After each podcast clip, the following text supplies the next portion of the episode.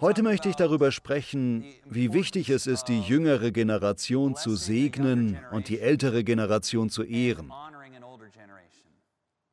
Ich möchte Sie dazu ermutigen, dass Sie immer eine ältere Generation ehren können, egal wie alt Sie selbst sind.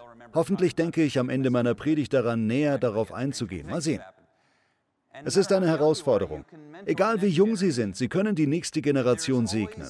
In einer gesunden Gesellschaft gibt es immer Hände, die Menschen nicht zurückhalten, sondern die Menschen aufrichten. Verschiedene Menschen unterstützen sich gegenseitig und bringen einander weiter. Ich möchte über den Wert sprechen, den das in eine Familie bringt, in eine Gesellschaft, in eine Kirche und dass wir das heute wahrscheinlich mehr als je zuvor brauchen. Unsere nächste Generation braucht Sie. Sie braucht Ihre Weisheit, sie braucht Ihre Erfahrung. Aber wenn Sie älter sind und das Gefühl haben, Weisheit zu haben, die Sie der nächsten Generation weitergeben könnten, dann wird diese Generation nicht auf Sie hören können. Nicht so lange, bis sie glaubt, dass sie ihnen wichtig ist, dass sie sie lieben und an ihrer Seite sind. So fängt es an.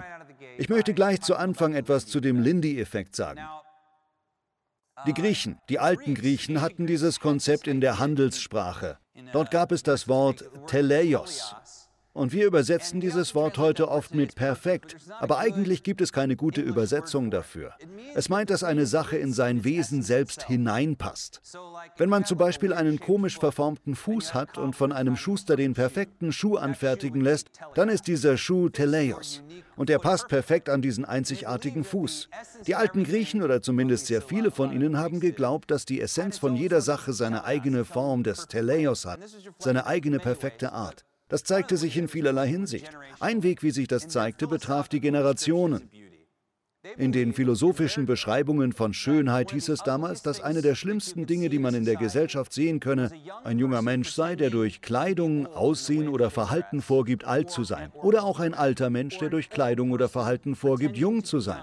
Gut, dass diese Menschen nicht in Los Angeles gelebt haben, oder? Die würden dort verrückt werden und erst in Orange County.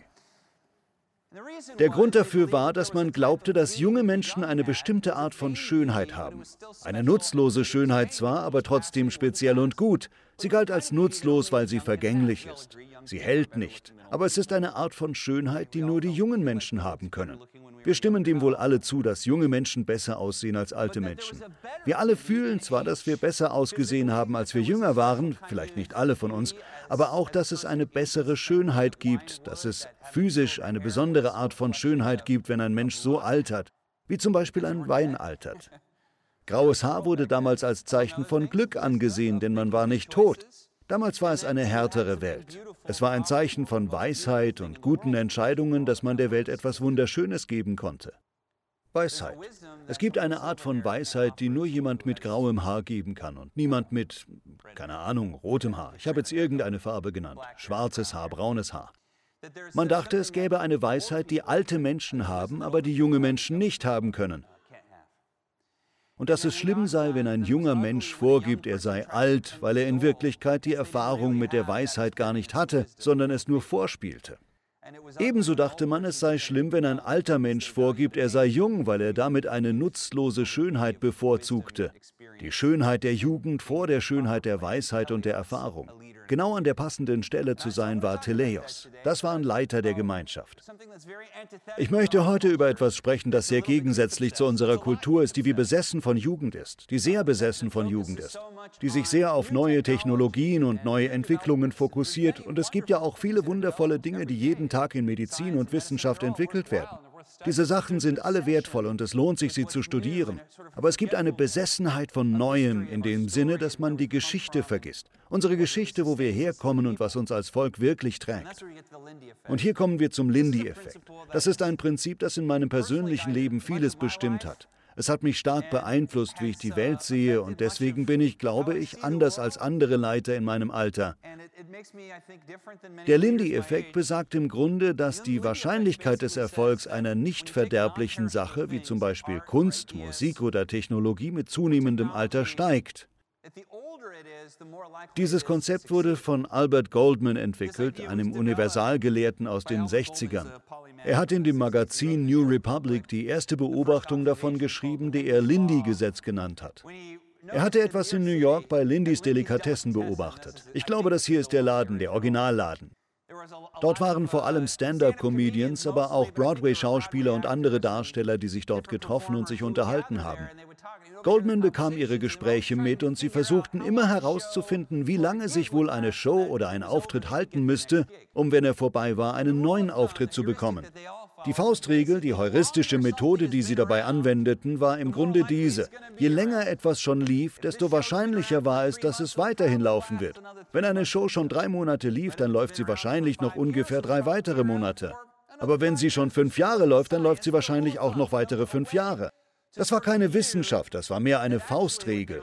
Man kann damit sehen, dass sie tatsächlich herausgefunden haben, dass nicht die neuen Shows langlebig sind, sondern die alten Shows. Das waren die Auftritte, die sie haben wollten.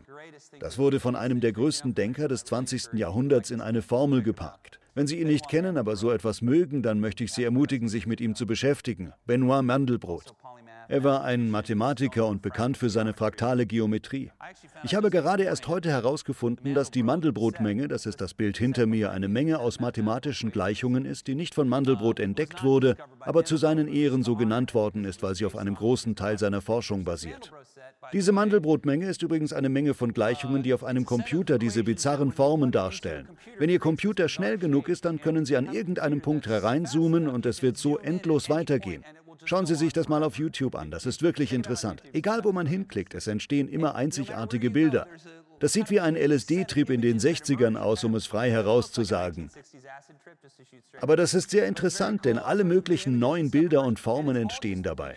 Nur weil der Computer diese Gleichungen verarbeitet. Das ist die Chaos-Theorie. Einfach nur neues Zeug und das die ganze Zeit. Das ist faszinierend. Mandelbrot hat das in eine Formel gepackt und gesagt, es gibt dieses Gesetz, dieses Lindy-Gesetz, wo es nicht um 50-50 geht. Es ist mehr wie eine Verteilung, aber je länger etwas schon da ist, desto länger kann man auch davon ausgehen, dass es weiterhin da sein wird. Zum Beispiel ist es wahrscheinlicher, dass es in tausend Jahren noch Schaufeln geben wird, aber Lautsprecher wahrscheinlich nicht mehr. Wahrscheinlich wird es dann irgendetwas geben, was sie ersetzt. In 10.000 Jahren wird es wahrscheinlich immer noch Kerzen geben, aber wahrscheinlich keine iPhones mehr. Je länger es etwas gibt, desto länger wird es da sein, weil es viele Verwendungszwecke und viel Bedeutung hat. Das gilt so für Konzepte, für Technologien und für die Kunst. Kunst, die bleibt, ist Kunst, die Menschen auf allen Ebenen, in jedem Alter und in jeder Epoche berührt. Sie wird noch lange da sein. Ich weiß noch, wie ich einige Pastoren gehört habe, die sich darüber unterhalten haben, welche Art von Social Media als nächstes kommen würde und wie sie sich darauf konzentrieren sollten, um einen Vorteil daraus und somit viele Zuhörer zu haben. Das ist schon peinlich, aber ich denke auch über solche Dinge nach. Ich zerbreche mir viel den Kopf darüber, was ich eigentlich nicht tun sollte. Aber ich mache das, weil ich, wie jeder andere auch, ein zerbrechliches Ego habe. Aber ich weiß noch, wie die Pastoren damals gesagt haben, dass Periscope groß rauskommen würde. Ich dachte, oh, das ist wie ein U-Boot, aber das war eine Live-Video-App. Es ist verschwunden. Es war für drei Monate sehr angesagt und dann war es wahrscheinlich noch drei weitere Monate da und dann war es weg. Manche von Ihnen erinnern sich vielleicht noch daran, dass Sie eine MySpace-Seite hatten. Ich hatte eine MySpace-Seite, was ich für toll hielt. Man geht zu MySpace und dort ist ein Lied von mir und ein paar coole Bilder und Zeug, das ich gemacht habe. Das ist lange weg ersetzt durch Facebook, das schon fast durch Instagram ersetzt worden war, bis Facebook Instagram gekauft hat. Der Punkt ist, dass alle diese neuen Technologien durch andere Technologien ersetzt werden. Wenn man das heute in 100 Jahren betrachten würde, dann hätte man wahrscheinlich keine Ahnung, was MySpace, Facebook und Instagram sind. Aber man weiß wahrscheinlich noch, was eine Schaufel ist. Das ist der Punkt. Wenn Sie etwas möchten, wenn Sie ein Lied schreiben möchten, das man in 100 Jahren noch hören wird, dann schreiben Sie ein Lied, das etwas ähnelt, das man schon vor 100 Jahren gehört hat. Ich habe es heute Morgen noch gegoogelt. Ariana Grande ist heute die größte Popsängerin der Welt. Das hat mich überrascht. War sie nicht mit Justin Bieber befreundet? Ich weiß es nicht. Vielleicht war das auch jemand anders. Ich habe das alles falsch verstanden. Trauen Sie mir nicht, wenn es um Popmusik geht. Ich bin schon älter. Wie auch immer, Ariana Grande ist sehr angesagt. Aber wenn Sie den Lindy-Effekt anwenden würden, um zu erraten, wer in 20 Jahren angesagt sein wird, dann sind das in 20 Jahren wahrscheinlich eher die Beatles als Ariana Grande. Eigentlich sind die Beatles ja jetzt schon angesagter als Ariana Grande. Aber in 40 Jahren werden mehr Menschen die Beatles hören als Ariana Grande. Und in 100 Jahren werden mehr Menschen Brahms hören als die Beatles. Ergibt das einen Sinn? Vielen Dank noch einmal für das heutige Musikstück von Brahms. Ich möchte Ihnen dafür danken, das war großartig. So ist das. Dinge, die schon lange existieren, haben etwas an sich, das es wert ist, erhalten zu werden. Und wenn sie nicht erhaltenswert sind, dann fliegen sie schließlich irgendwann raus aus der Gleichung. Sie entwickeln sich aus dem Leben hinaus. Man sieht das daran, dass sich die Welt zwar drastisch verändert, aber dennoch verändert sie sich nicht so, wie wir denken. Ich weiß noch, wie ich als Kind 1989 zurück in die Zukunft Teil 2 gesehen habe. Ich war acht Jahre alt. Die Vision vom Jahr 2015 erschien damals so weit weg. 25 Jahre entfernt war diese radikale Vision der Zukunft. 2015 ist jetzt sechs Jahre her, aber als Kind dachte ich, dass es solche Dinge in 2015 geben würde. Fliegende Autos, die von Atomreaktoren angetrieben werden. Das Hoverboard, das wie ein Skateboard ohne Räder ist. Das ist die größte Enttäuschung. Das hätte es eigentlich geben müssen. Überall Hologramme und Menschen tragen Kleidung, die wie ein Vakuum saugen und die aus Plastik sind und die immer passen, egal welche Größe man hat. Und Schuhe, mit denen man sehr hoch springen kann und Menschen, die mit dem Kopf nach unten an Hoverdingern hängen. Und ich kann etwas Kleines in eine Mikrowelle legen und bekomme dann eine riesige schöne Pizza.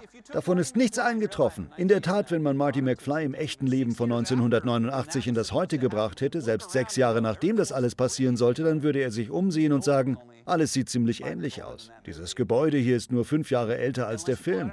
Es sei denn, Sie holen ein iPhone heraus, nur so ein kleines Teil. Es gibt also Veränderungen, aber niemand sagt sie richtig voraus, denn am Ende des Tages sind die Dinge, die es schon lange gibt, nützlich.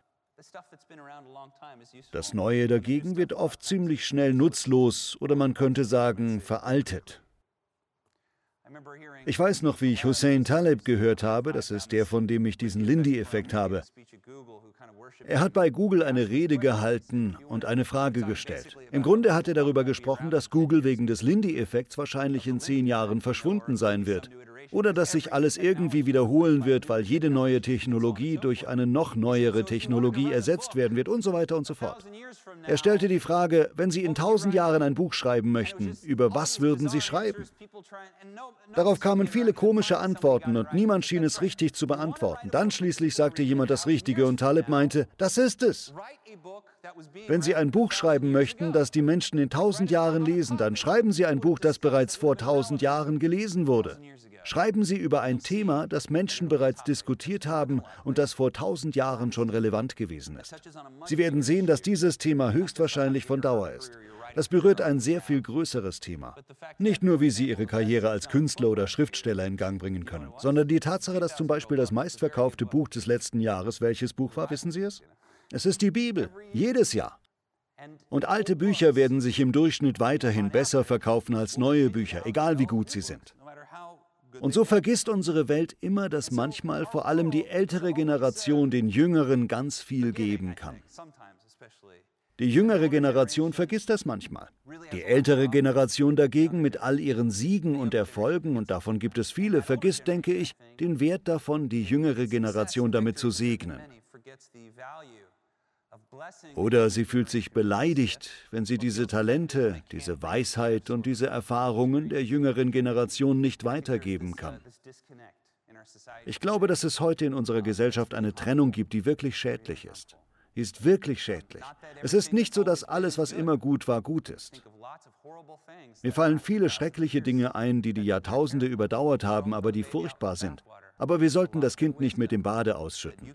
Es gibt viele gute Weisheit, die man als junger Mensch von älteren Menschen bekommen kann, ganz egal wie alt oder wie jung man ist. Es liegen ein unglaublicher Wert und Sinn darin, einen älteren Mentor zu finden, der in sie investieren kann. Oder selbst dieser Mentor für die nächste Generation zu sein und zu wissen, dass man damit ein Vermächtnis aufbaut. Ich weiß noch, dass ich einen guten Freund hatte, als ich anfing, diese Kirche zu leiten. Er war ein Geschäftsführer und hatte eine Autofirma total umgekrempelt. Ich darf das eigentlich gar nicht erzählen, aber er hatte eine große börsennotierte Autofirma von einer ganz schrecklichen Firma in ein erfolgreiches Unternehmen verwandelt. Danach hat er dann in einer gemeinnützigen Organisation für bedürftige Menschen in Los Angeles gearbeitet, die sehr zu kämpfen hatte. Die hat er umgekrempelt in einen wundervollen, tollen, gemeinnützigen Dienst. Er ist dann mit 66 Jahren, glaube ich, in Rente gegangen. Ich ging zu ihm und sagte ihm, wenn du da aufhörst, dann komm bitte zu mir und arbeite für mich. Hilf mir dabei, diese Kirche zu leiten. Ich weiß nicht, was ich gerade mache. Ich habe ihn angesehen und gesagt, bitte arbeite für mich und ich weiß, dass du uns helfen kannst, das hier umzukrempeln.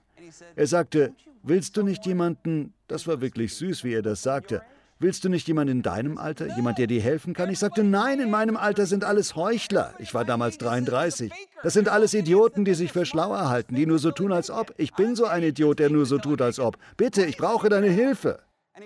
Er sagte, Mann, ich bin 66. Und ich sagte, genau das ist der Punkt. Du bist 66. Du hast ein Vermächtnis des Erfolges hinter dir. Arbeite zumindest drei Jahre lang für mich, damit ich von dir lernen kann. Ich glaube, das hat ihm viel bedeutet, aber trotzdem nicht genug, denn er lehnte trotzdem ab. Aber es war auch interessant, ihn allein nur anzusehen. Normalerweise trug er immer einen Anzug und in einem Anzug sah er ehrlich gesagt richtig alt aus. Aber damals trug er ein Polohemd. Man sah seine Muskeln und er sah richtig jung und fit aus. Ich dachte, der hat mindestens noch 10 bis 15 fitte Jahre bei Hour of Power vor sich, aber so kam es leider nicht. Was ich besonders hervorheben will, ist seine Antwort, die wohl die meisten Leute geben würden. Willst du nicht jemanden in deinem Alter, jemand Junges, der gut und interessant aussieht, voller Energie und Jugend? Diese Dinge haben sicher viel Wert, aber das hatte ich alles schon. Oder es klang ja jetzt, als ob ich... Naja, ich war schon jung und ich hatte all diese Torheit, die mit Leidenschaft einhergeht. Das ist etwas Gutes, wenn man es mit Erfahrung und mit Weisheit verbindet. Diese Verbindungen zerbrechen gerade in unserer Gesellschaft, die so kurzlebig ist. Jeder macht etwas Neues, alle starten etwas Neues, alle sind die ganze Zeit unterwegs. Die Verbindungen brechen ab, bemerken Sie das? Spüren Sie das? Diese Verbindungen zwischen Generationen und Menschen, es gibt viele innere Verletzungen zwischen den Generationen. Ich glaube, dass Gott das heilen möchte und ich glaube, dass das etwas mit einer Gesellschaft macht. Die alten Griechen hatten ein Zitat, wir kennen das. Eine Gesellschaft blüht auf, wenn die alten Bäume pflanzen, in deren Schatten sie niemals sitzen werden. Das wollen wir erreichen. Ich möchte solche Bäume pflanzen. Ich möchte unter solchen Bäumen sitzen. Damit möchte ich sagen, dass die nächste Generation sie braucht, egal wie jung oder wie alt sie sind. Und egal wie alt sie sind, ehren sie weiterhin ihr Vermächtnis und die Generation über ihnen. Sie werden feststellen, dass ihnen das einen unglaublichen Sinn in ihr Leben gibt. Das bringt Freude und sie werden viel weniger dumme Entscheidungen treffen. Nicht, dass sie dumme Entscheidungen treffen, aber das bringt uns zu dem Missionsauftrag. Hannah hat ihn am Anfang vorgelesen. Der Missionsauftrag ist eine der bekanntesten Sachen, die Jesus gesagt hat. Am Ende seines Dienstes steht Jesus der Überlieferung nach mit seinen Jüngern auf einem Berg, von dem man aus auf den See Genezareth sehen kann. Dort sagt er zu ihnen, geht hinaus in die ganze Welt. Das war eine schockierende Aussage. Nicht nur Israel, sondern auch die Völker oder die Heiden. Ruft sie auf, meine Jünger zu werden. Wir denken oft, er würde sagen, geht hinaus in die ganze Welt und predigt das Evangelium. Im Markus-Evangelium sagt er das auch. Aber das, was wir traditionell den Missionsauftrag nennen, steht bei Matthäus und dort sagt er nicht, predigt das Evangelium. Er sagt wörtlich, macht zu Jüngern. Das sollte dasselbe sein. Die meisten Leute denken, das seien verschiedene Dinge, aber das sind sie nicht. Wissen Sie, was ein Jünger ist? Ein Jünger meint nicht einen Juden oder einen Christen. Ein Jünger bedeutet so viel wie ein Student, ein Schüler. Damals war ein Jünger jemand, der in einer Art Mentorenverhältnis war. So wie ein Jedi-Padawan für die Star Wars-Fans. Das ist ein Mentorenverhältnis, in dem für eine gewisse Zeit ein junger Mensch, für gewöhnlich ein Teenager, ein junger Schüler einen Rabbi als Mentor hat. Mit dem Ziel, dass er selbst Rabbi wird. Das ist wie ein Uni-Student. Wenn Jesus also mit 33 Jahren den Missionsauftrag erteilt und sein Büro verlässt, dann sagt er damit, nun geht und tut für andere, wirklich für jeden, das, was ich für euch getan habe. Geht und macht Jünger. Das bedeutet nicht nur predigt eine Botschaft und bekehrt andere. Das bedeutet, lehrt sie auf den Wegen und in der Kraft zu leben, die ich euch gelehrt habe. Die Kraft, gebt ihnen die Kraft. Ein Jünger bedeutet, nehmt sie mit hinein. Nehmt sie mit hinein. Für Jesus hat das bedeutet, drei Jahre lang mit ihnen zu leben, damit sie ungefähr so werden. Das hatte einen Schneeballeffekt, der sogar noch Auswirkungen auf das hat, was wir heute tun. Das ist es, wozu wir berufen sind. Ganz offensichtlich hat Jesus, sowie auch die ganze Bibel, eine Liebe dafür, dieses System von einer Generation an die nächste weiterzugeben. Die Älteren zu ehren und die Jüngeren zu segnen, damit die Lindy-artigen Dinge, die in einer Gesellschaft bleiben sollten, weitergegeben werden. Das ist wie Omas Rezept für Zimtschnecken. Das muss bleiben. Meine Oma ist hier. Hi Oma. Unsere Gesellschaft ist voll mit selbstsüchtigen Leitern, die ein Vermächtnis wollen, aber sie wollen mehr Macht.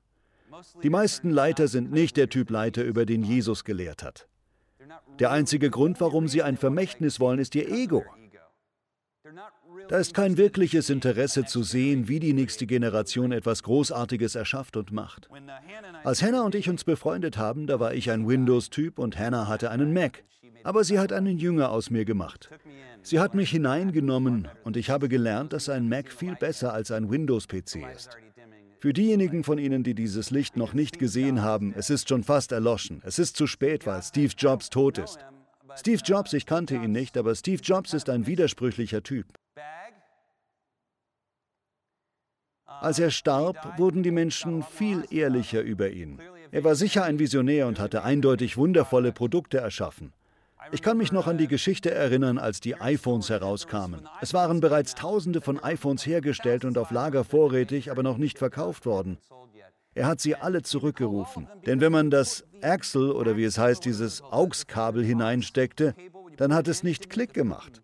Man hat keinen Klick gespürt, es ging einfach nur hinein. Das hat ihn so verrückt gemacht, dass er alle zurückgerufen hat, weil er ein Geräusch wie einen Klick wollte, wenn man es einsteckt. Ich glaube, das ist die Art von Dingen, die meiner Erfahrung nach die Apple-Produkte so großartig gemacht haben. Und trotzdem scheint er auch eine narzisstische Person gewesen zu sein. Ich möchte nicht schlecht über ihn reden, aber es scheint, als sei er wie besessen gewesen und er hatte niemanden, der ihn ersetzen konnte. Steve Jobs ist jetzt schon ein paar Jahre tot und unserer Erfahrung nach werden die Apple-Produkte fortlaufend immer schlechter und immer mehr Sachen werden abgeschafft. Ich habe seit kurzem ein neues Laptop und ich habe den Stecker in die Wand gesteckt.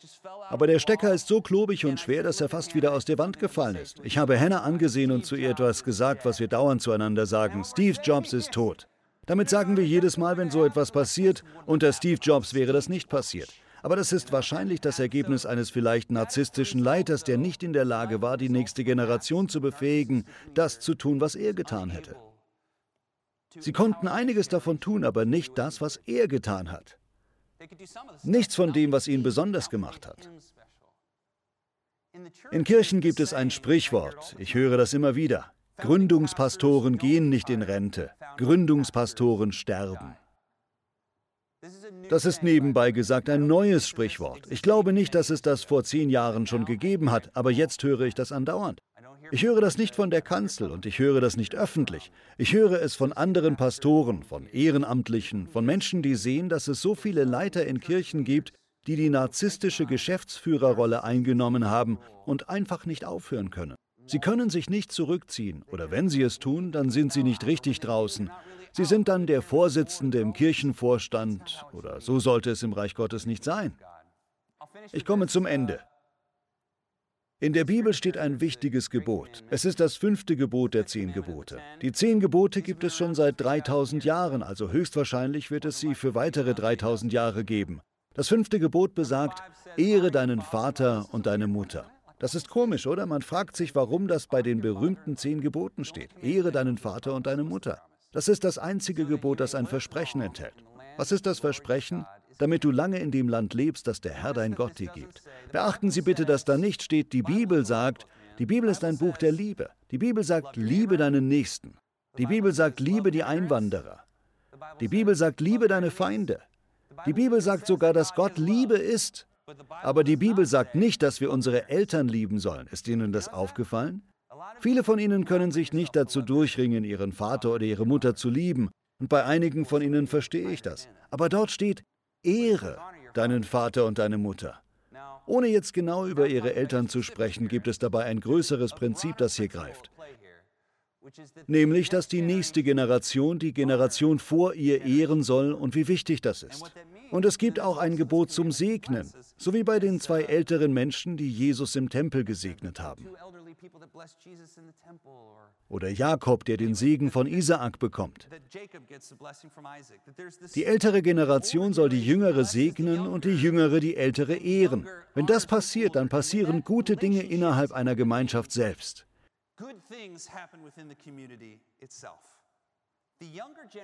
Die jüngere Generation soll die ältere ehren, nicht wegen des Egos der älteren Generation, sondern wegen der jüngeren. Junge Menschen brauchen jemanden als Mentor.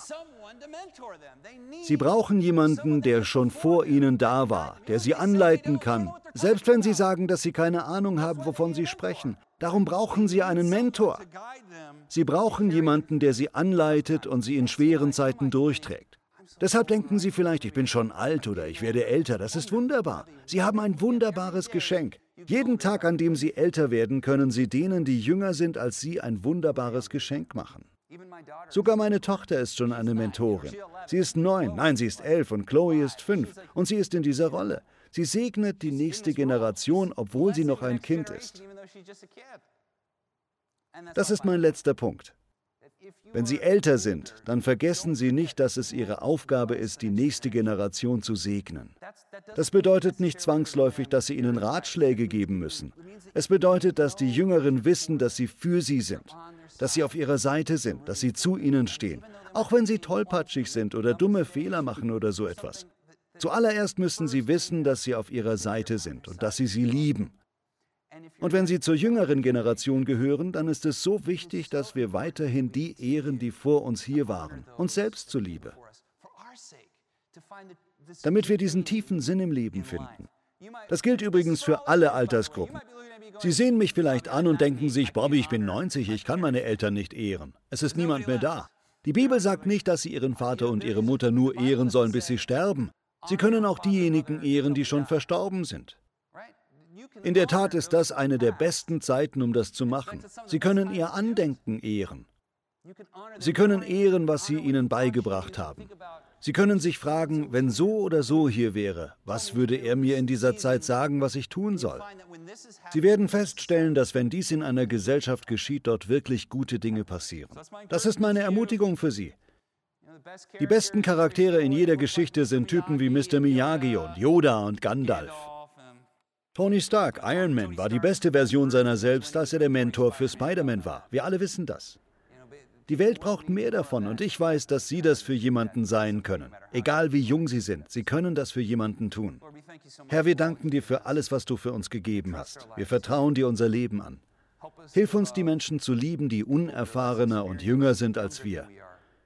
Hilf uns, sie zu segnen und zu lernen, wie wichtig es ist, dass sie Erfolg im Leben haben. In der wahren Bedeutung dieses Wortes. Wir lieben dich und wir beten das im Namen von Jesus. Amen.